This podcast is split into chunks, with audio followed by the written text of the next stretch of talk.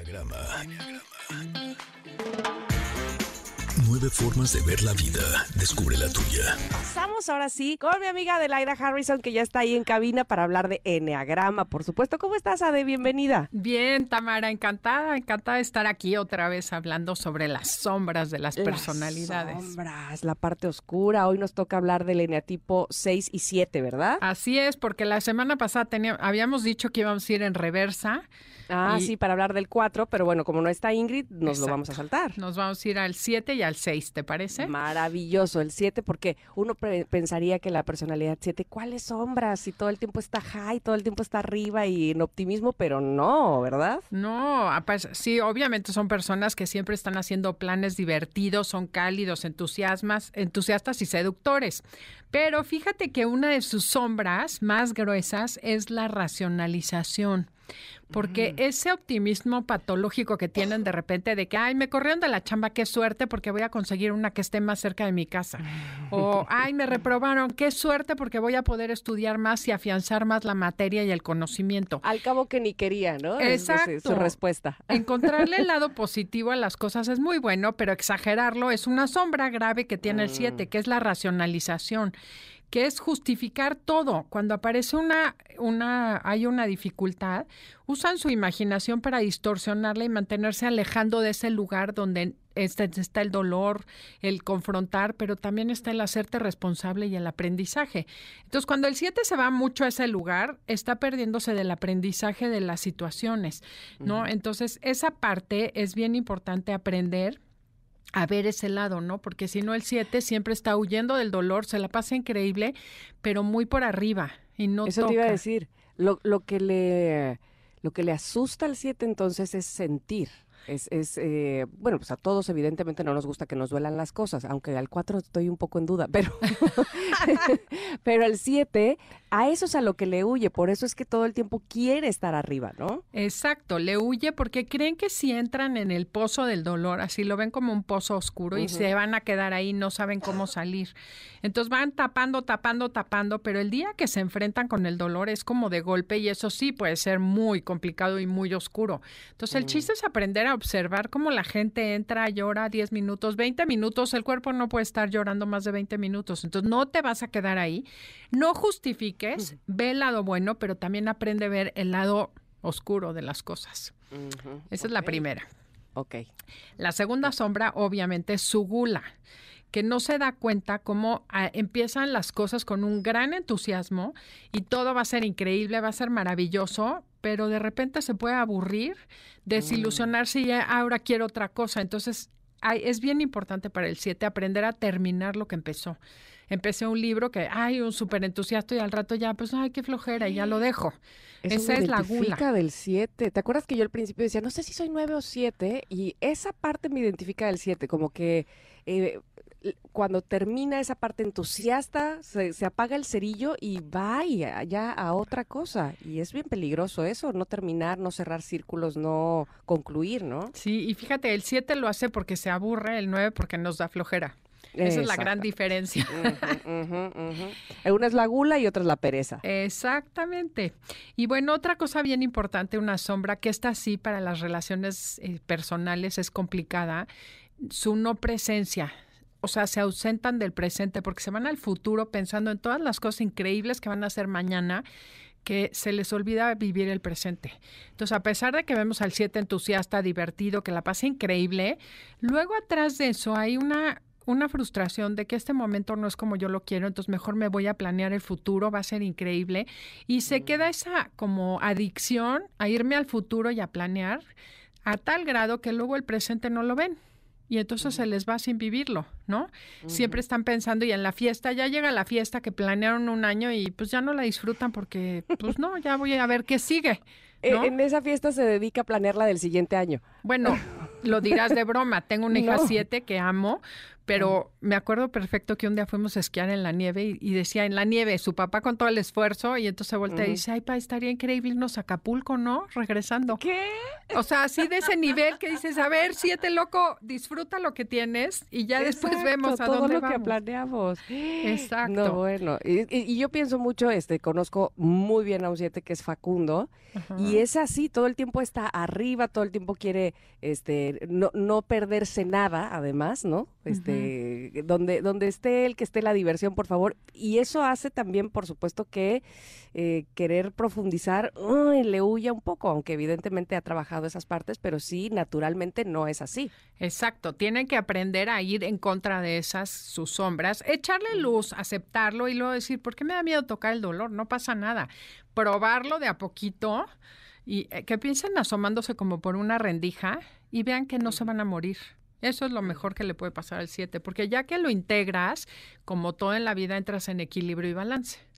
Exacto, sí, sí, sí, sí, me queda clarísimo. Así, Así es que bueno, pues espero que los siete estén poniendo mucha atención en este lado de las sombras, que, que mm, la intención evidentemente es hacer conciencia de ellas para poder eh, superarlas, ¿no? Exacto, exacto. Es integrarla y ya con eso ya estás del otro lado. Y bueno, también para identificarse. Y ahora vamos, ¿sabes qué? Con el 6. Ándale. Los El cuestionadores. seis, los cuestionadores que a- en lo personal, y ahora veo que tú también, este, yo tengo muy de cerca los seis, no sé por qué, te- tendrá algo que ver con, hacemos clinch los seis y los nueve. Fíjate que yo creo que sí, yo digo que el 9 es el nirvana para el 6, o sea, ese de Mm. no pasa nada, no te preocupes, relájate, pues sí podemos ser bastante atractivos para una personalidad cuestionadora. Sin embargo, no es tan fácil tampoco, porque el 6, No. que es, son esas personas que, eh, bueno, su tema en la vida es la confianza y la lealtad, ¿no? Entonces, siempre están buscando seguridad. Y a pesar de que el trabajo es irse a la paz, a integrarse con la paz, tienen ciertas sombras que no les dejan hacerlo como deberían o quisieran. La primera es la proyección. Y la proyección es atribuirle a las otras personas todo aquello que no te gusta ver en ti. Y por ejemplo, desde tus miedos, carencias, tus deseos, tus impulsos o sentimientos negativos, ¿no? Y entonces, ¿qué hago? Por ejemplo, me puedo enojar, puedo ser intolerante hacia algo que rechazo en ti y realmente lo estoy rechazando de mí, ¿no? Situaciones, conductas y- así que, que no van conmigo. Esto no es correcto. Entonces, en vez de verlo como en mí y asumir y responsabilizarme, se lo aviento al otro, ¿no? El clásico de ves la paja en el ojo ajeno y no la viga en el propio. ¿No? Mm. Y Oye, ¿y el- qué diferencia hay con el uno en ese aspecto? Porque pareciera muy, muy similar. No, justo se parecen muchísimo porque hacen lo mismo. El uno ve los defectos en el otro consciente de que él no los tiene. O sea, lo que no hace es ver que él tiene esos defectos. El seis más bien es como, el tema es la seguridad. Puede hacer lo mismo, pero veo en ti conductas incongruentes, ambivalencia, o por ejemplo digo, es que tú me buscaste, tú fuiste la que me dijo, me da miedo que me traiciones y yo voy y te traiciono. O sea, voy haciendo justo lo contrario de lo que Mm, me, me me da miedo que me hagan. ¿no? Claro, y entonces, ajá, sí, sí, pues parecieran como que, que les gusta la revancha o que se protegen, digamos, a- o sea, ¿cómo dicen? Este, se ponen el, se, se amarran el hilo en el dedo, ¿no? Este, antes de que les hagas algo. Exacto. Y pues sí, claro que es difícil ver esta sombra porque ven afuera un reflejo de lo que esconden adentro. Entonces sí puede ser un gran shock para el 6 que se cree el más responsable, el más leal, este, darse cuenta que pues no es tan leal, no es tan responsable o está proyectando hacia afuera cosas que tiene que buscar dentro y resolver dentro. Desde sus miedos hasta las cosas buenas, ¿eh? También muchas actitudes que no ve. ¿Te acuerdas que dijimos que hay cosas que son sombra positiva? Ajá, ajá. ves en el otro y admiras en el otro el valor, el coraje, la valentía que tienes tú dentro, pero tampoco lo puedes ver porque haces como una sombra a esa parte. Te da miedo brillar. Fíjate que tengo un coachí al que de veras me estuve tratando de convencerlo de que valía oro y me decía, no, es que no te la creo. Entonces, a nosotros nueve sí les cae en gracia, pero a la hora de la hora como que dicen, ay, eres tan tranquila y tan confiada que en ti no confío. Entonces ahí viene lo del nueve, que sí es padre, Ah. pero no, porque no te creen. O sea, al Claro. final del día, el seis proyecta su inseguridad en ti, entonces tampoco, como ellos no son seguros, creen que tú tampoco eres de confiar. Tampoco, por supuesto. Ay, está muy interesante eso de las proyecciones. Oye, pero necesitamos hacer un corte y regresar con las otras eh, dos características de la oscuridad del 6. ¿Te parece bien, Ade? Sí, aquí encantada me espero. Pues por favor, quédense con nosotros porque estamos hablando justamente de las oscuridades y las sombras de la personalidad 6 del Enneagrama con Adelaida Harrison aquí en Ingrid y Tamara en MBS. Volvemos rápido. Es momento de una pausa. Ingrid y Tamara en MBS 102.5.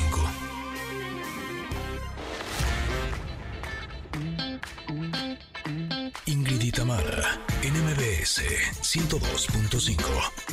Continuamos. Esta canción de Sam Smith y de Kim Petras ha ganado muchos, muchos premios ya. Unholy es del año pasado, apenas 2022, y con esta regresamos precisamente a nuestro eneagrama que estábamos platicando con Adelaida sobre las sombras, el lado oscuro de la personalidad 6. Así es que vamos a a concluir porque además es una personalidad que tiene, sí, muchas cosas maravillosas, pero como todas, también tiene pues su, su, su lado negativo, ¿verdad? Ya platicábamos de la confianza o, de, o la desconfianza, ¿no? La primera. Así es, la, la, primera era eso, la proyección, ¿no? De que La crees que los otros te hacen lo que a ti no. Y me preguntaban ahorita en el corte, me pidieron un ejemplo. Por ejemplo, tú piensas que tu suegra te odia y resulta que en el fondo tú odias a tu suegra. Eso sería la proyección. Ujú, Ok, ok. Bueno, Quedó la clarísimo. segunda, ambivalencia. Esta es una característica muy típica del 6. La ambivalencia es, Ross Hodgson dice, son un conjunto de opuestos. Y es bien importante entender para las personas que están dudando, probablemente sean seis, porque son, eh, por ejemplo, por un lado se sienten fuertes, muy seguros, son líderes, y en otras ocasiones se vuelven débiles, inseguros y temerosos. En un momento son súper dulces, agradables, generosos, y en- al siguiente instante o al día siguiente son fríos, amargos y mezquinos y pesimistas. O sea, el 6 puede tener como muchos, muchos opuestos en muchos sentidos. Eh, por otro lado, puedes obedecer o rebelarte, admirar a la gente o invalidarla. Entonces, este conjunto de opuestos, como el 6 busca ser muy leal, muy responsable, no lo ve, porque obviamente genera en la otra persona nunca saber dónde está parada, ¿no?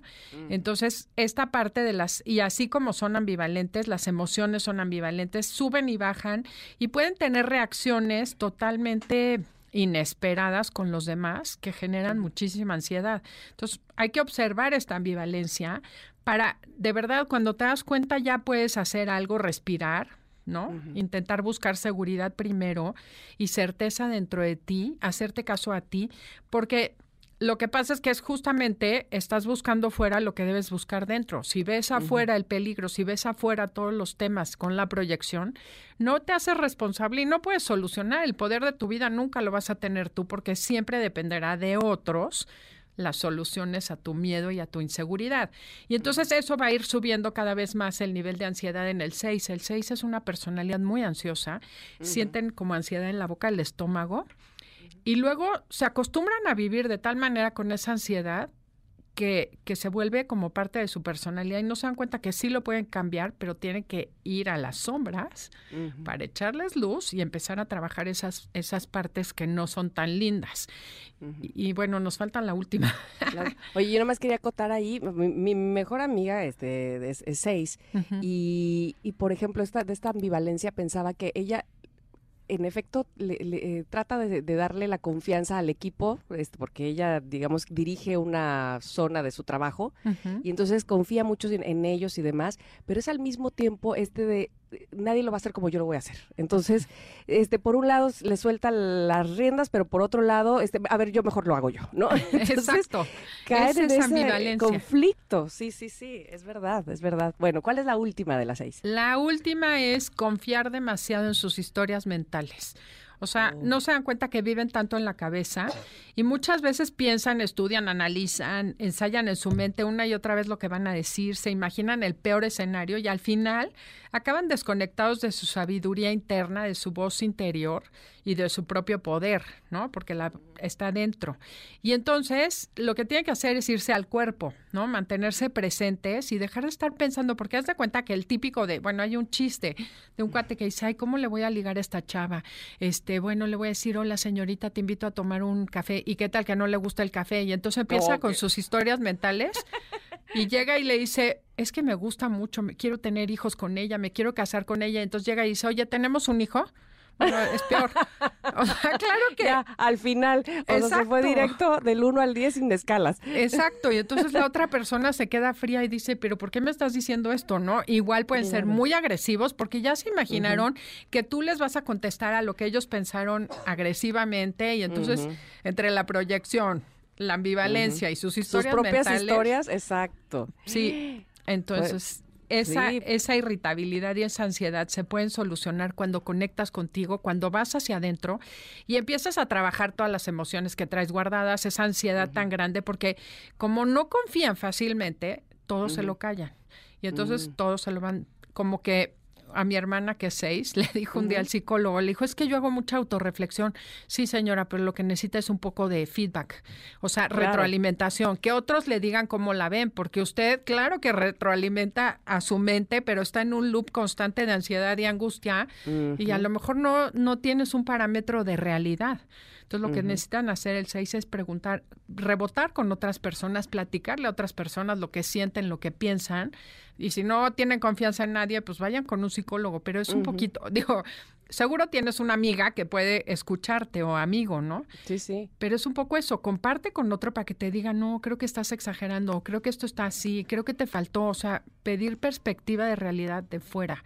Y tú meterte a escuchar a tu voz interior, que tu corazón sí te está diciendo lo que tienes que hacer, pero no confían en esa voz. De acuerdo, totalmente. Híjole, pues yo creo que han caído ya muchos 20, mucha, muchos connectors seguramente se han identificado o con el 7 o con el 6 y como decíamos hace rato, pues importantísimo ver estas partes que a lo mejor, no a lo mejor, seguramente tenemos todos, que son las oscuridades, que son a lo mejor las partes más negativas y hacerlas conscientes para este poder integrarlas a lo bueno, porque yo, eh, específicamente en el 6, que me parece, eh, por ejemplo, que a lo mejor siempre piensa mal, de las cosas antes de, y, eso a mí me da mucha confianza de mi amiga Seis, porque yo le comento de alguien y me dice, mm, no sé, siento que no te podría estar diciendo la verdad de ella. Como que siempre ve esa parte negativa que yo digo, tiene razón, o sea, yo no vi esa, ese lado, ¿no? Y los seis son muy intuitivos en ese aspecto. Somos súper buen match. Por supuesto que hacemos buena combinación, porque esa parte es muy buena para nosotros que somos optimistas patológicos. Pero como en todo, aquí como estamos hablando de la sombra, no hable de las cualidades. Un día hablamos de las grandes cualidades. Pero además acuérdate que todos tenemos un 6 dentro y todos tenemos un 7 dentro. Es verdad, es verdad. ¿Dónde más escuchamos de Neagrama ADE? El domingo vamos a estar aquí en 102.5. Digo, perdón, el sábado. El sábado. Y dije, ay, ahora, ¿por qué el domingo? Ay, no, voy a llegar un día después. 102.5 aquí al, el sábado en Conócete y vamos a hacer un programa larguísimo sobre las sombras de la personalidad. Vamos a hacer dos programas para poderlo profundizar. Perfecto, me parece maravilloso. Pues estaremos muy pendientes de ustedes y las esperamos el próximo miércoles. Muchísimas gracias. Al contrario, gracias a ti y un abrazo a todos. En arroba, arroba qué es? Eh, ah, Enneagrama Conócete, Oficial, Instagram y Facebook. Perfecto, maravilloso.